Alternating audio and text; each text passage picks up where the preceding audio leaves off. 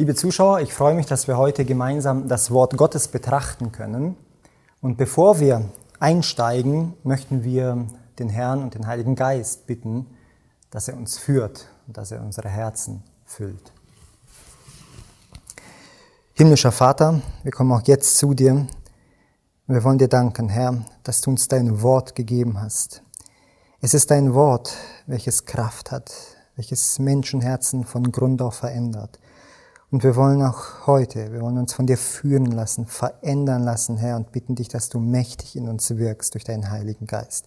Wir wollen dir danken, dass du uns erhört hast. Im Namen Jesu. Amen.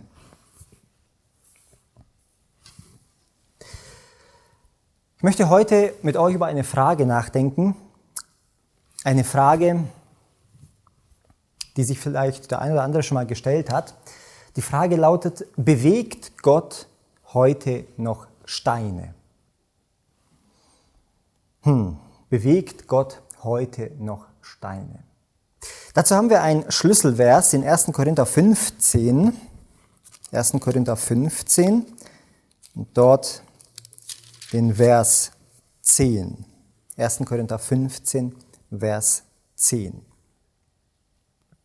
Und da sagt Paulus, aber durch Gottes Gnade bin ich, was ich bin. Und seine Gnade, die er an mir erwiesen hat, ist nicht vergeblich gewesen, sondern ich habe mehr gearbeitet als sie alle.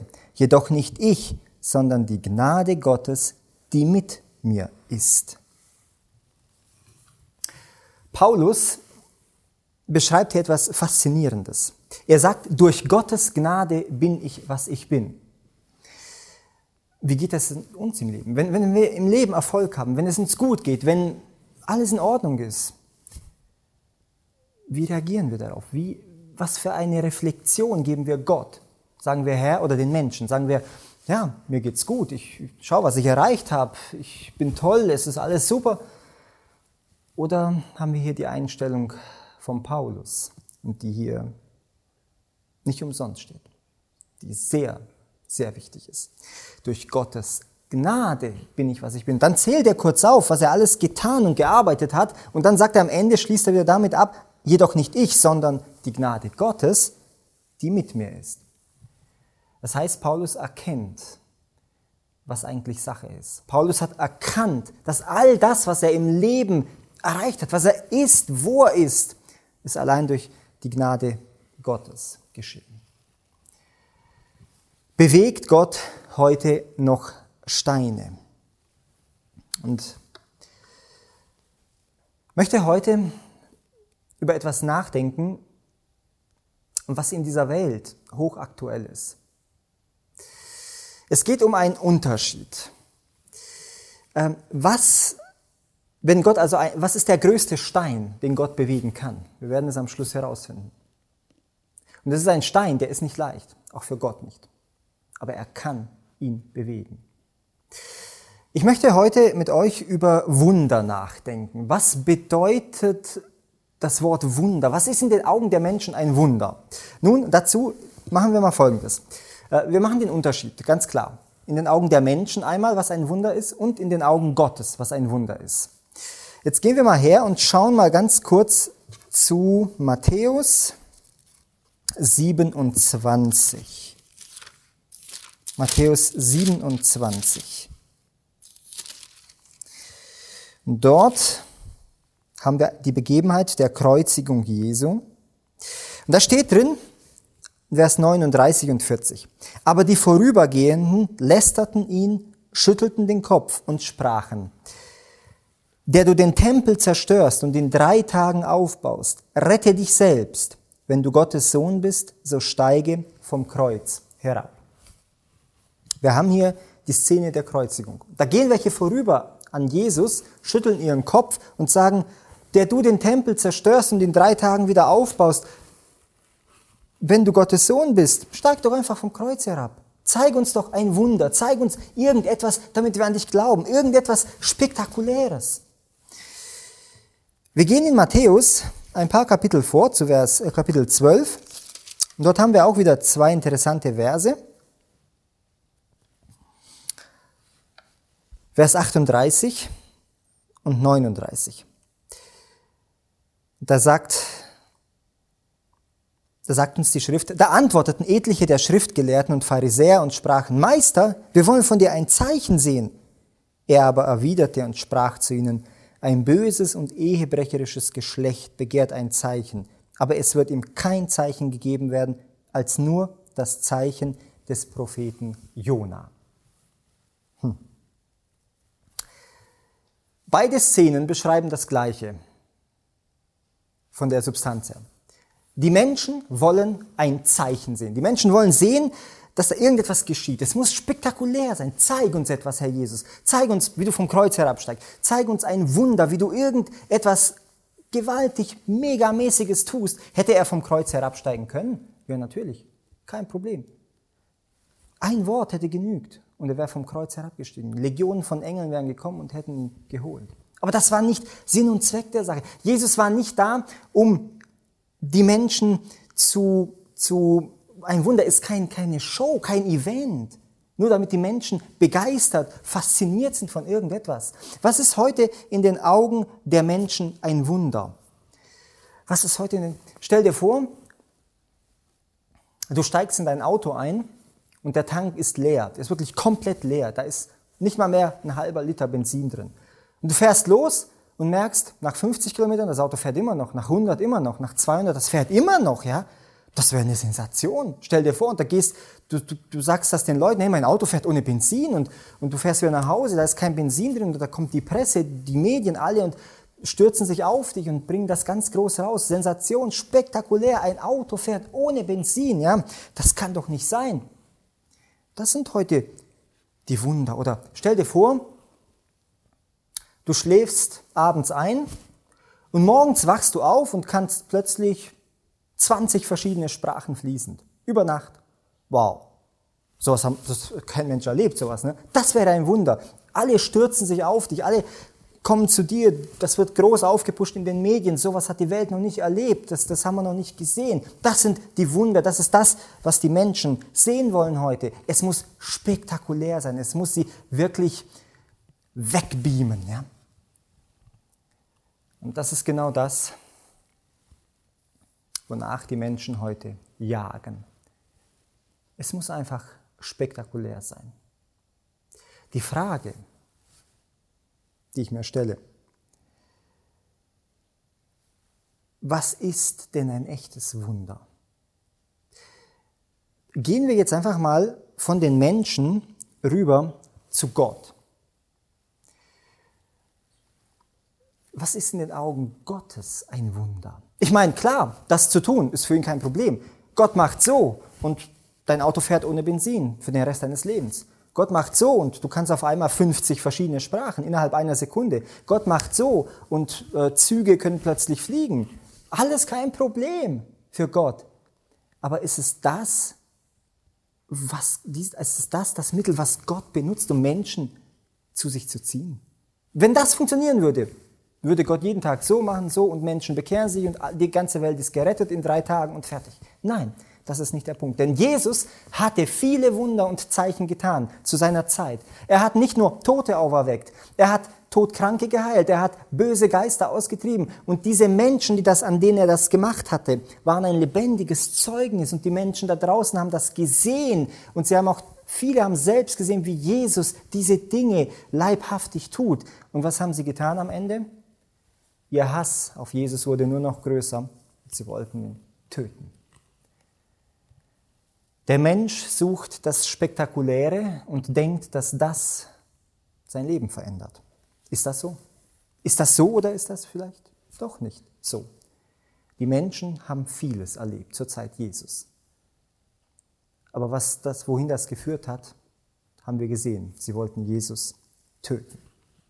Doch gehen wir jetzt mal ganz kurz rüber und betrachten das Thema Wunder aus einer anderen Perspektive, mit Gottes Augen. Was ist in den Augen Gottes ein Wunder? Und dazu möchte ich mit euch kurz Lukas Kapitel 15 aufschlagen. Lukas Kapitel 15.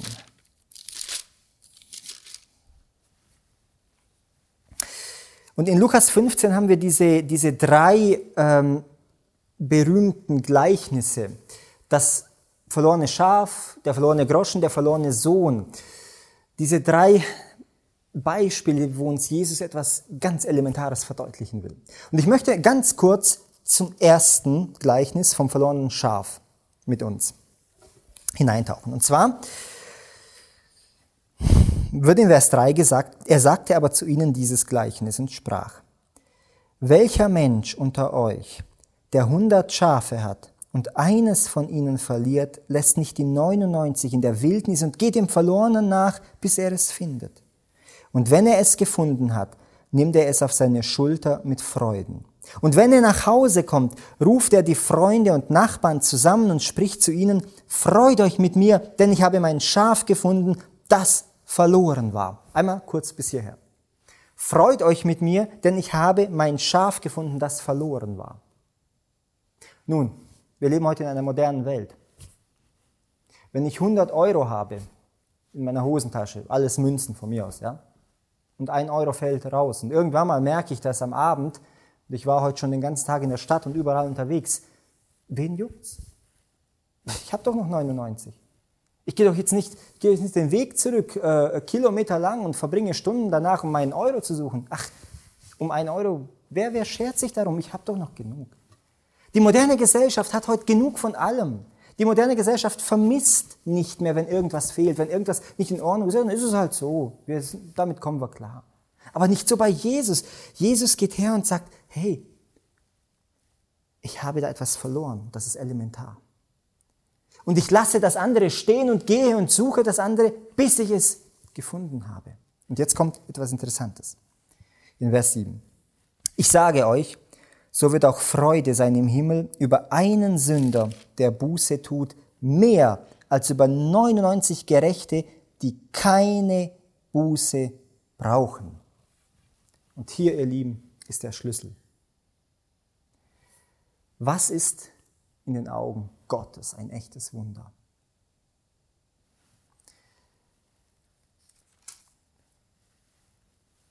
Menschen, die verloren gehen, oder Menschen, die sich auf Abwägen befinden. Genau dafür ist Jesus gekommen. Ich bin gekommen, um die Sünder zu retten, um die Verlorenen zu retten und zu suchen. Das ist der Auftrag Jesu gewesen. Und Jesus arbeitet bis heute auf Hochtouren daran, dass Menschen ins Reich Gottes finden. Der Heilige Geist wirkt und wirkt und wirkt. Der Vater schickt die Engel, ganze Legionen von Engeln auf diese Erde, damit sie uns bewahren vor dem Bösen, damit sie uns helfen in den Versuchungen. Unser himmlischer Vater tut alles bis, in, bis ins letzte Detail. Und Jesus bittet heute für uns bis zum Schluss. Der ganze Himmel kämpft und kämpft und kämpft für uns heute. Und so auch hier in diesem Gleichnis wird deutlich, was eigentlich geschieht, wenn Jesus dieses, als Jesus dieses Schaf wiederfindet. Er sagt, so wird auch Freude sein im Himmel über einen Sünder, der Buße tut, mehr als über 99 Gerechte, die keine Buße brauchen. Ihr Lieben, das, genau das ist der Schlüssel. Genau das ist der Punkt, worauf es ankommt. Das ist das, wenn wir es mit unseren eigenen Worten heute ausdrücken würden, würden wir sagen, was passiert im Himmel, wenn sich ein Mensch bekehrt, der zurückkehrt zu Gott oder den Weg zu Jesus findet. Der ganze Himmel feiert eine riesige Party. Da wird eine Tafel aufge aufgedeckt, die ist zehn Kilometer lang mit goldenem Besteck, das beste Essen. Es wird gefeiert. Der Himmel freut sich. Er freut sich unmaßen über das, was hier geschieht, wenn ein Mensch sich bekehrt. Und das, das ist das echte Wunder in den Augen Gottes. Warum? All das andere, was wir aufgezählt haben, all das andere, was in den Augen der Menschen Wunder ist, dieses Spektakuläre, ja, ein Auto kann ohne Benzin fahren, äh, ein Flugzeug, ein, ein, ein Zug kann plötzlich fliegen, das kann Gott alles machen, so und erledigt. Aber ein Menschenherz zu bekehren, kann Gott nicht so machen und es ist erledigt. Dazu bedarf es viel Arbeit. Dazu bedarf es viel Anstrengung des ganzen Himmels. Der ganze Himmel steigt herab und sucht den verlorenen Menschen mit vereinten Kräften. Und wenn dieser verlorene Mensch darauf anspricht, wenn dieser verlorene Mensch umkehrt, dann ist die Freude im Himmel unbeschreiblich groß. Das ist in den Augen Gottes das echte Wunder. Das ist in den Augen Gottes dieser Stein, den er eigentlich nicht bewegen kann, außer der Mensch sagt ja. Und Gott tut alles daran, damit dieser Stein in Bewegung kommt. Aber die letzte Instanz ist der Mensch, der Ja oder Nein sagen muss zu seiner Bekehrung. Und hier kämpft der ganze Himmel. Vielleicht denken wir, naja, meine Güte, Milliarden von Menschen. Natürlich werden welche verloren gehen. Es ist halt so. Ja, es ist so. Es ist wahr. Und nicht nur das, die Masse wird verloren gehen. Jesus sagt, es gibt einen breiten und einen schmalen Weg. Und der breite ist es, auf dem die Masse läuft und ins Verderben geht. Der schmale und der enge ist, ist der Weg, den nur wenige finden.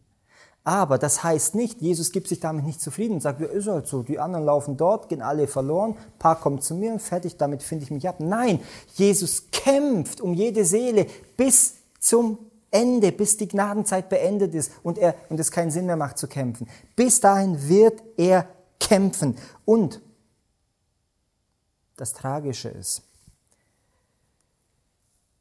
ich weiß nicht, ob du schon mal Puzzle gemacht hast. Vielleicht Hast du dich schon mal an sowas geübt? Ich bin kein Puzzle-Freund, aber habe trotzdem schon mal das eine oder andere gemacht. Stell dir vor, du hast ein hunderteiliges Puzzle, schönes Bild, und ein Teil fehlt. Ist das egal?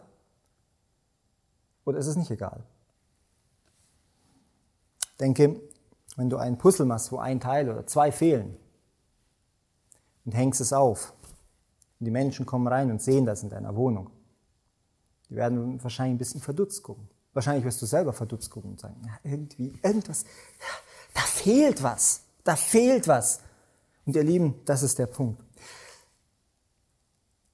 Der Platz im Himmel, der leer ist, der wird nicht wieder gefüllt werden. Es gibt, du kannst nicht ersetzt werden. Menschen, die verloren gehen, können nicht ersetzt werden. Ja, dann tue ich halt einen anderen hin. Nein, dieser Platz fehlt. Es ist ein leerer Platz im Herzen Jesu. Denn Jesus kam, um die Sünder zu retten. Er hat alles daran gesetzt. Er hat nichts unversucht gelassen, damit jeder Mensch umkehren und zu ihm kommen kann. Aber jeder Mensch, der das nicht tut, wird einfach fehlen. Und es schmerzt unseren Heiland, denn er kam für alle.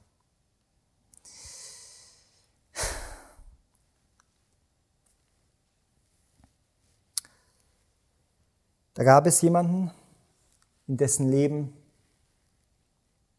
hatte Gott auch eingegriffen. In dessen Leben hatte Gott eingegriffen auf wunderbarste Weise, wie sich erst am Ende herausstellt. Aber am Anfang sehen wir die Dinge nie. Wir sehen nur eine Katastrophe. Der Punkt ist aber der, es kommt aufs Ende drauf an. Rückblickend werden wir vieles im Leben erkennen, wo wir heute nicht im geringsten sehen können. Und dieser jemand, sein Name war Arthur Tolan. Vielleicht im Vorfeld, es ist ein Familienvater gewesen, hatte, war verheiratet, hatte eine kleine Tochter, drei, vier Jahre alt, war relativ klein. Und er, hatte, er lebte in Rumänien mit seiner Familie. Und im Vorfeld ist ganz wichtig, etwas zu erwähnen, das spielt nachher eine Rolle. Er hatte ungefähr 1983, 84, hatte er einen Traum in der Nacht, aber nicht nur einmal, diesen Traum hatte er dreimal, drei Nächte hintereinander. Und in diesem Traum sah er ein bestimmtes Gebäude in einer Großstadt, in einer riesigen Großstadt, die er vorher noch nie gesehen hat. Er wusste nicht, wo das ist und er wusste, und er hat sich aber gemerkt, wie dieses Gebäude aussah. Er wusste genau, wie es aussah. Das stand auf so, am Eingang vom Gebäude waren so Säulen, mehrere ähm, richtige Marmorsäulen. Das ist das, was ihm im Traum hängen blieb. Und nun zur Geschichte. Dieser Arthur war mit seiner Familie, sie waren alle Adventisten. Und er ging regelmäßig in die Gemeinde. Er selber war Arzt, er hatte gerade sein Arztstudium fertig, er arbeitete im Krankenhaus als Arzt. Und so war er dabei, er war in der Gemeinde dabei und unterstützte, wo er konnte, mit seinem ähm, ärztlichen, mit seiner ärztlichen äh, Fachkenntnis unterstützte er auch die Geschwister, half, wo es nur ging, war in der Gemeinde regelmäßig, war immer dabei, wenn irgendwas war, Für ihn war das Leben in Ordnung. Er hatte einen guten Job, er hatte eine tolle Familie, er hatte ein super Gemeindeleben. Für ihn hat alles gepasst. Und er war überzeugt, dass das das richtige Leben ist. So soll es sein, so muss es sein. Er ist bekehrt, alles in Ordnung. Eines Tages merkte er, dass er beim Gehen so ein bisschen taumelte. Dachte, gut, vielleicht habe ich zu wenig getrunken, irgendwas wird ja sein, machte sich keine großen Gedanken darüber. Problem war aber, dass das immer schlimmer wurde, von Tag zu Tag. Und dachte er sich, hm, was das wohl sein mag, ich gehe einfach mal zu einem Arzt, zu einem Kollegen, der soll mich mal ein bisschen genauer untersuchen. Der Arzt schaute ihn an, sagt ihm, Arthur, ich kann jetzt nichts erkennen, also trink ein bisschen mehr, äh, vielleicht bist du überanstrengt, ruh dich ein bisschen aus, aber sonst kann ich nichts erkennen. Ja. Gesagt, getan, er trat einen Schritt zurück und wollte sich ein bisschen mehr ausruhen, nicht mehr so viel arbeiten. Aber es wurde nicht besser.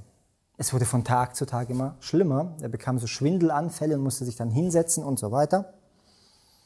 Dann dachte er sich, nein, das, das, ich bin da nicht zufrieden, nicht glücklich, irgendwas ist da nicht in Ordnung. Und er entschied, zu einem Facharzt zu gehen, der sich das mal genauer anschaut. Und er untersuchte ihn im Krankenhaus in, in, in Bukarest, untersuchte er ihn. Und nach, nachdem er fertig war mit den Untersuchungen, sagte er zu ihm, Herr Tolan, ich muss Ihnen etwas mitteilen. Wir haben einen Tumor in Ihrem Kopf entdeckt. Und wenn alles gut geht, wenn Sie Glück haben, dann leben Sie noch zwei oder drei Monate. Wir können nichts tun. Er ist fortgeschritten, man kann ihn nicht operieren, es gibt keine Möglichkeit von Bestrahlung oder Chemotherapie, all das, was es damals gab, sagt ihm, es gibt keine Möglichkeit. Wir können nichts tun. Es tut mir leid, dass ich dir das jetzt so sagen muss.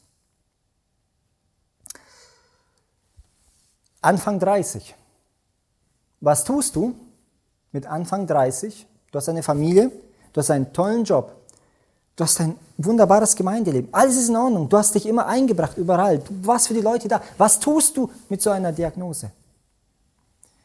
Natürlich war er fertig mit der Welt. Er ließ ein Taxi rufen und fuhr nach Hause. Zu Hause öffnete ihm die Frau, seine Frau, und sie war völlig aufgelöst. In Tränen stand sie vor der Tür und er sagte, warum weinst du? Woher weißt du das? Weißt du irgendetwas?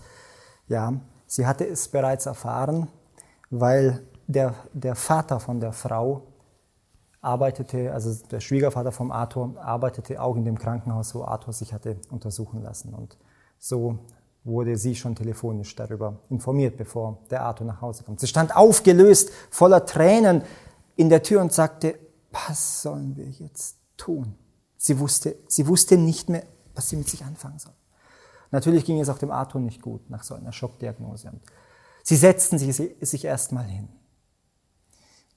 Nach einiger Zeit, als sie sich ein bisschen, bisschen beruhigt hatten, sagte Arthur, was werden wir tun? Wir werden beten. Wir werden beten, denn letztendlich ist es Gott, der helfen kann.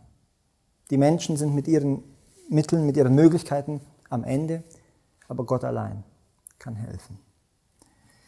Und er sagt, er versammelt seine Familie, die Frau, die kleine Tochter, sie versammeln sich im Wohnzimmer. Und dann sagt er, lasst uns einfach auf die Knie gehen und beten. Und jeder betet. Und die Frau fing an und sie konnte eigentlich kaum beten. Sie weinte mehr, als dass sie betete, brachte kaum ein Wort über die Lippen. Die Tochter, wie so ein kleines, drei-, vierjähriges Kind, betet, lieber Gott, mach den Papa wieder gesund und hatte auch, war auch traurig, weil die Tochter hat festgestellt oder hat realisiert, dass es eine sehr kritische Situation war. Und am Ende, als der Arthur beten sollte, sagt er, Herr, ich tue jetzt etwas, was ich noch nie getan habe. Ich verlange von dir ein ganz konkretes Zeichen. Ich möchte wissen, werde ich leben oder werde ich sterben? Ich muss es wissen, weil es macht einen Unterschied. Wenn, wenn ich sterben werde, und das in so kurzer Zeit, dann möchte ich soweit alles vorbereiten, dass meine Familie am Ende gut dasteht. Und er sagte, Herr, ich werde Folgendes tun. Ich nehme meine neue Bibel, die ich geschenkt bekommen habe. Er hatte kurz zuvor eine Bibel geschenkt bekommen. Und ich werde sie einfach so auf, die, auf den Tisch legen.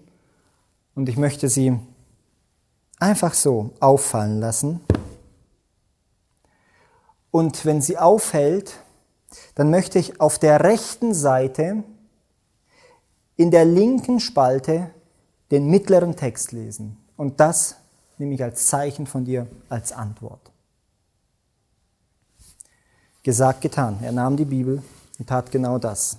Schlug sie auf, sie fiel, sie fiel auf und sie fiel genau in Psalm 118 auf.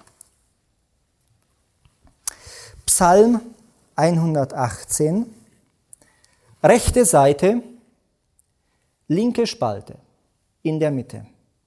Und er liest den Vers in der Mitte. Da steht Folgendes drin.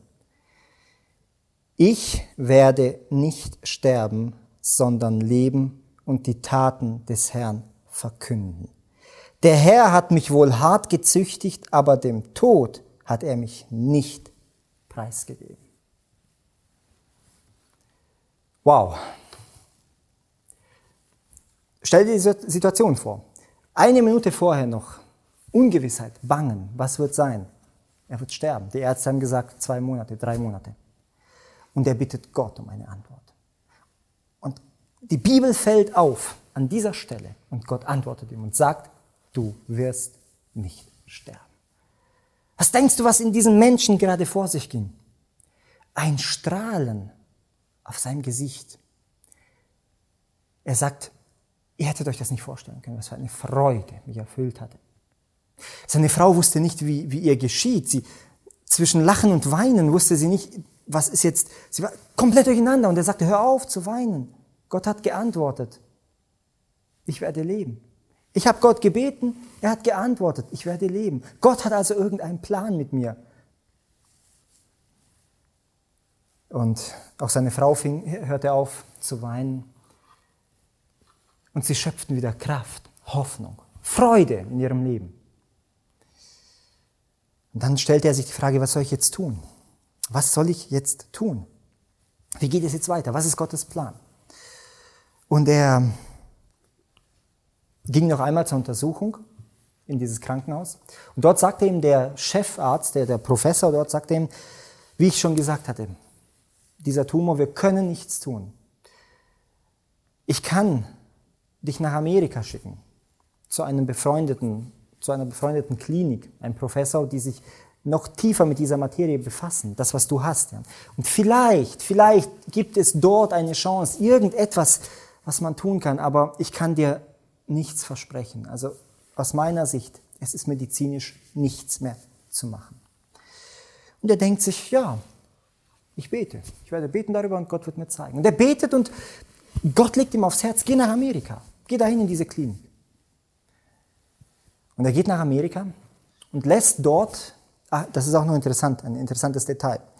Für alle die, die vielleicht ein bisschen Bescheid wissen, ähm, in den 80er Jahren in Rumänien, das war noch schwerer Kommunismus, da konnte man nicht in ein Flugzeug steigen und einfach nach Amerika fahren, fliegen.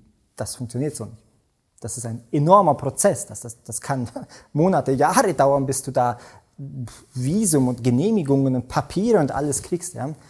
Uh, by the way, das nur am Rande erwähnt, in wenigen Tagen hat er alles und saß im Flugzeug. Gott hat angefangen zu arbeiten.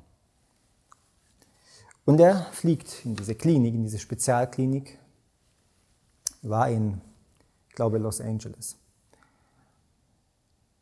Und dort geht er zu diesem Professor. Und der Professor sagt zu ihm, Junge, komm, wir untersuchen dich, wir, wir, wir schauen, was wir tun können, wir, mit all den Mitteln und Möglichkeiten, die wir hier zur Verfügung haben. Und gesagt, getan. Sie untersuchen ihn mit natürlich deutlich mehr Fachwissen und Apparaten, was sie da hatten, was es in Rumänien nicht gab.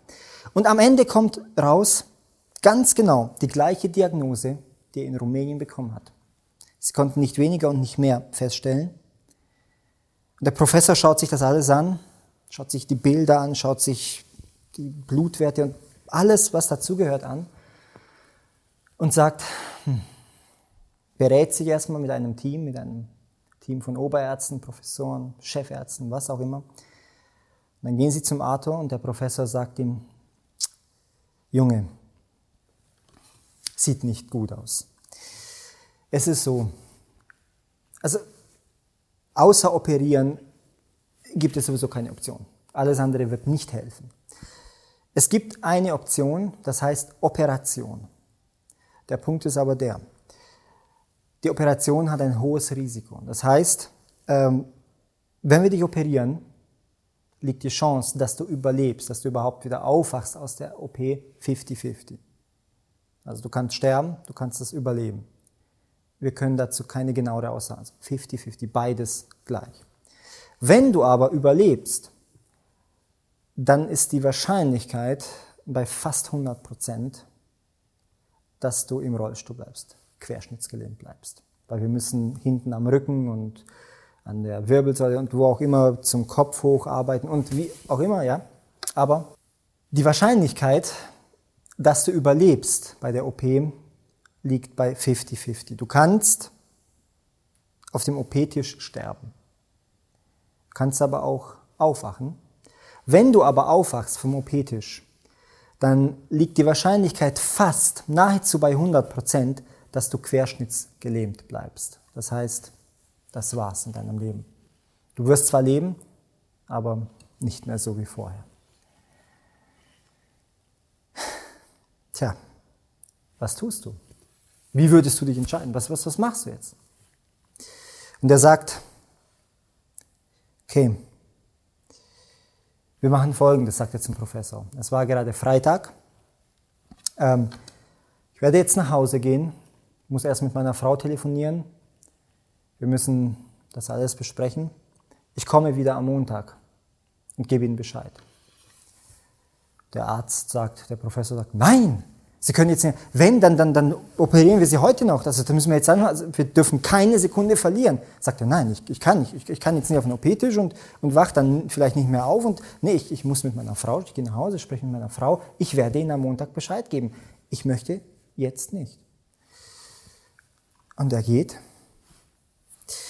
Und übers Wochenende er war in der Gemeinde und ich meine sogar in Loma Linda, wenn ich es richtig verstanden habe, war in der Gemeinde in Loma Linda, da in Kalifornien.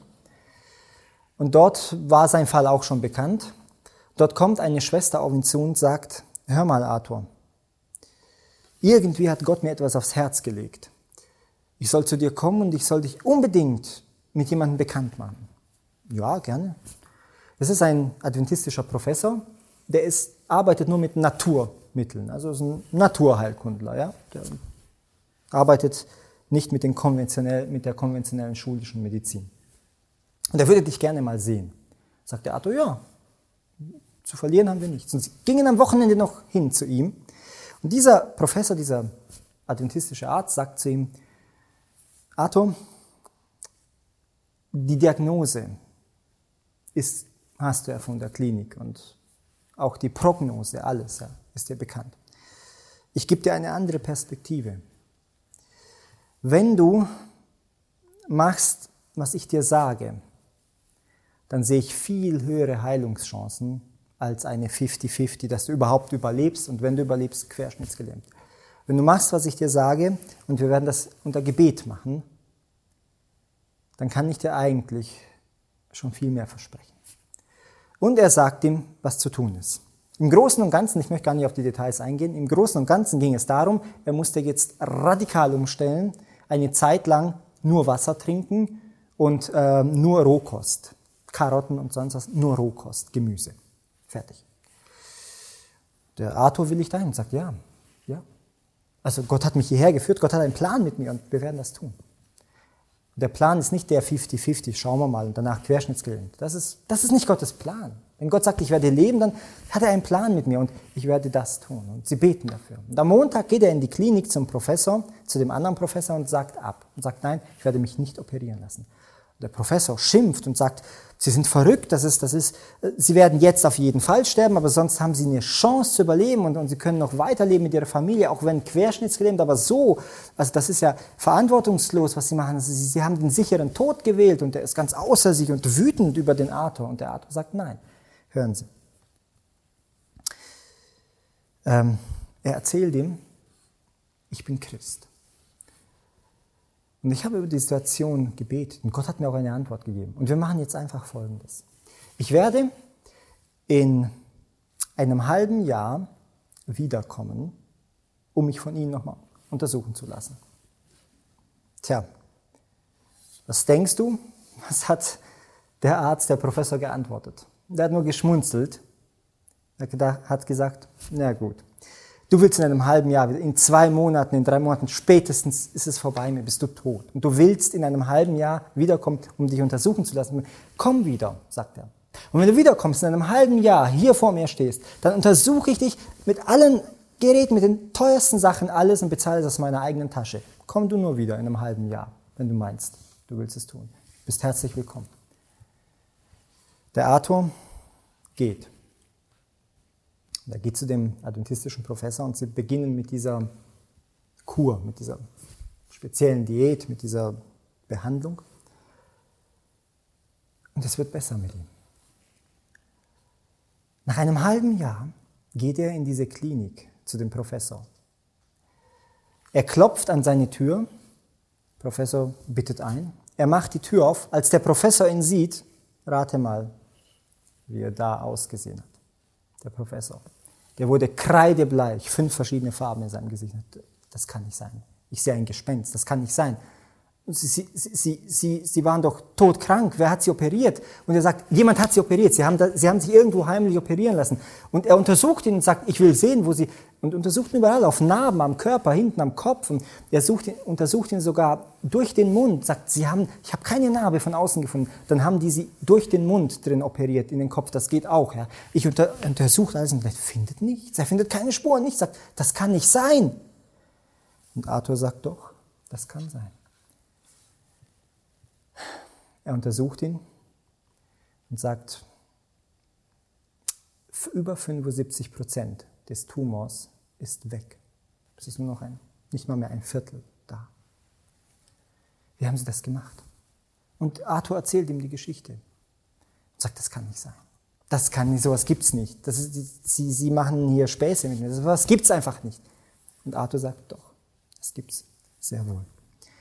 Und Arthur sagt, ich komme wieder in drei Monaten, möchte mich noch einmal untersuchen lassen. Und er macht diese Diät weiter, diese, diese Behandlung, und kommt wieder nach drei, vier Monaten, lässt sich untersuchen und der Professor ist sprachlos.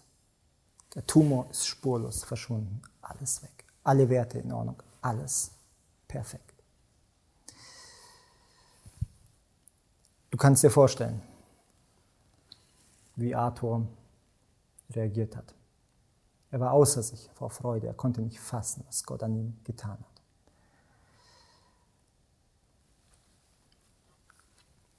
Als er dann so in Amerika dort jetzt war, überlegte er sich, gut, jetzt fahre ich wieder zurück nach Hause nach Rumänien. Aber da kommt eine Bekannte aus der Gemeinde zu ihm und sagt, du Arthur, du bist doch gelernter Arzt. Möchtest du nicht hier bleiben in Amerika und, und hier äh, in der Klinik arbeiten? Du holst deine Familie und alles. Ach, ich weiß nicht, ich habe keine Ahnung. Und, und äh, er sagt, hm, das, ich, ich muss überlegen, ich muss beten, ich weiß es nicht. Und er betet darüber und schluss, schlussendlich willigt er ein. Und dann sagt die Schwester zu ihm, ich fahre dich zu einer Bekannten. Sie ist die ärztliche Direktorin, die Chefin einer, einer Klinik in Los Angeles, die arbeiten hauptsächlich mit Abhängigen, mit Drogensüchtigen und die suchen noch dringend Ärzte dort, die, die brauchen Ärzte. Und er sagt, ja, warum nicht? Wir probieren es. Sie setzen sich ins Auto am nächsten Tag und fahren dahin. Und jetzt wird es interessant. Erinnert ihr euch an den Traum, den Arthur hatte? Er sah ein Gebäude in einer Stadt mit vielen Säulen am Eingang. Der Arthur fährt mit dieser Frau, sitzt auf dem Beifahrersitz. Und irgendwann mal, es war nicht mehr weit, bevor sie dort ankommen sollten, noch ein paar Straßen waren zu fahren, sagt der Arthur, hier vorne links. Die Frau sagt, wie kann, du kannst das gar nicht wissen. Du kannst gar nicht wissen, wo wir hinwollen. Woher willst du das wissen? Doch, hier vorne links. Sie sagt, ja, dann müssen wir links, sowieso. Dann zwei Straßen weiter, sagt er, und dann zweimal nach rechts hintereinander. Die Frau guckt ihn so an. Woher weißt du das? Ich hab, du, du kannst das doch gar nicht wissen, wo wir hinwollen. Sagt doch. Und die Schwester sagt, sie hat später, sie hat fast schon Angst bekommen, als sie ihn so angesehen hat, den Arthur. Was bist du für ein Mensch? Wo, du kannst es doch nicht wissen. Und er sagt, doch, fahr beruhigt weiter. Und dann sagt er, jetzt noch paar hundert Meter nach vorne und dann die letzte Straße links rein. Dort kommen wir an ein Gebäude, sagt er, ein riesiges Gebäude, so ein Klinikgebäude, und da sind lauter Säulen davor. Und da gehen wir zum Haupteingang rein, dann gehen wir den Gang nach links, ganz nach hinten und die letzte Tür auf der rechten Seite, da sitzt die ärztliche Direktorin, deine Freundin. Die Schwester sagt, sie, sie hat es wirklich mit der Angst zu tun bekommen. Sie hat gesagt, das war ganz unheimlich, das kann der doch gar nicht wissen. Dann sagt er doch, Gott hat mir alles gezeigt. Schon lange Jahre zuvor im Traum. Und sie gehen hin und tatsächlich ganz genau so kommt es. Ganz genau so, wie er es beschrieben hatte. Und er spricht mit dieser Direktorin, mit der Chefin der Klinik. Und sie sagte, wir würden Sie sehr gerne einstellen. Wir, sie haben schon die Qualifikation, wir brauchen Sie. Wir versuchen Menschen, die mit Drogenabhängigen, äh, mit Drogensüchtigen arbeiten. Könnten Sie sich das vorstellen? Der Arthur sagt, ja, gerne. Also sprich nichts dagegen. Ich würde das gerne machen. Und dann sagt der Arthur, aber wissen Sie, da gibt es noch ein Problem. Ähm, ich bin Adventist und ich möchte am Sabbat nicht arbeiten. Ich möchte am Sabbat zum Gottesdienst. Ich möchte Gott dienen von ganzem Herzen. Jetzt erst recht. Ich habe Erlebnisse, Erfahrungen mit Gott gemacht und das möchte ich nicht missen, ihm zu dienen von ganzem Herzen am Sabbat. Die ärztliche Leiterin steht auf, die Chefärztin, geht um das Pult herum. Er saß, also um den Tisch herum, er saß vorne nimmt ihn in den Arm und drückt ihn ganz fest und, und, und jubelt und freut sich und sagt, Sie können sich gar nicht vorstellen, wie sehr ich mich freue. Sagt er, warum? Versteht die Welt nicht mehr. Ja, wissen Sie, das hier ist eine katholische Klinik. Und alle Ärzte, alle Krankenschwestern, die wollen am Sonntag immer frei haben, weil sie den Tag in der Kirche oder mit ihrer Familie verbringen wollen. Und, und, und ich habe keinen mehr, der am Sonntag arbeitet. Wissen Sie was? Sie können Ihren Samstag frei haben, so oft Sie wollen. Der interessiert mich. Hauptsache, Sie können am Sonntag kommen. Und damit war Arthur ein neuer Mitarbeiter dieser Klinik. Wenn wir diese Geschichte so betrachten, ihr Lieben, rückwirkend, Gott hatte einen perfekten Plan. Und er hat ihn bis ins Detail, bis ins Detail durchgeführt, ohne Punkt und Komma. Sogar am Schluss, als noch diese Sabbatfrage auftauchte, hat Gott schon vorgesorgt gehabt, Jahre davor. Gott hatte einen perfekten Plan. Und was Arthur am Ende gesagt hat, und das war das, worauf es ankommt. Er sagte, meine Lieben, ich hatte ein gutes Leben. Ich war Arzt in Rumänien, ich hatte eine tolle Familie, ich war engagiert in der Gemeinde, ich hab, es war alles super.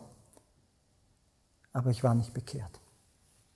Ich war nicht bekehrt. Alles, was ich tat, tat ich um meinetwillen. Alles, was ich tat, tat ich, ich tat es zwar schon gerne, aber ich wusste, ich bin Arzt, ich bin angesehen, ich hab, hab, verdiene gut, verdiene genug, es passt alles aber ich war nicht bekehrt. Ich dachte, dass ich bekehrt bin. Ich dachte, weil ich so aktiv bin, weil alles in Ordnung ist, ist, ist alles super. Nein, es war gar nicht super. Und Gott musste eingreifen, um mir zu zeigen, wo ich eigentlich hin muss. Und heute arbeitet der Arthur dort in Amerika in dieser Klinik und er hat gesagt, er hat schon Hunderte, Tausende von Drogenabhängigen behandelt und nicht wenige von ihnen haben sich taufen lassen, weil Gott sie befreit hat.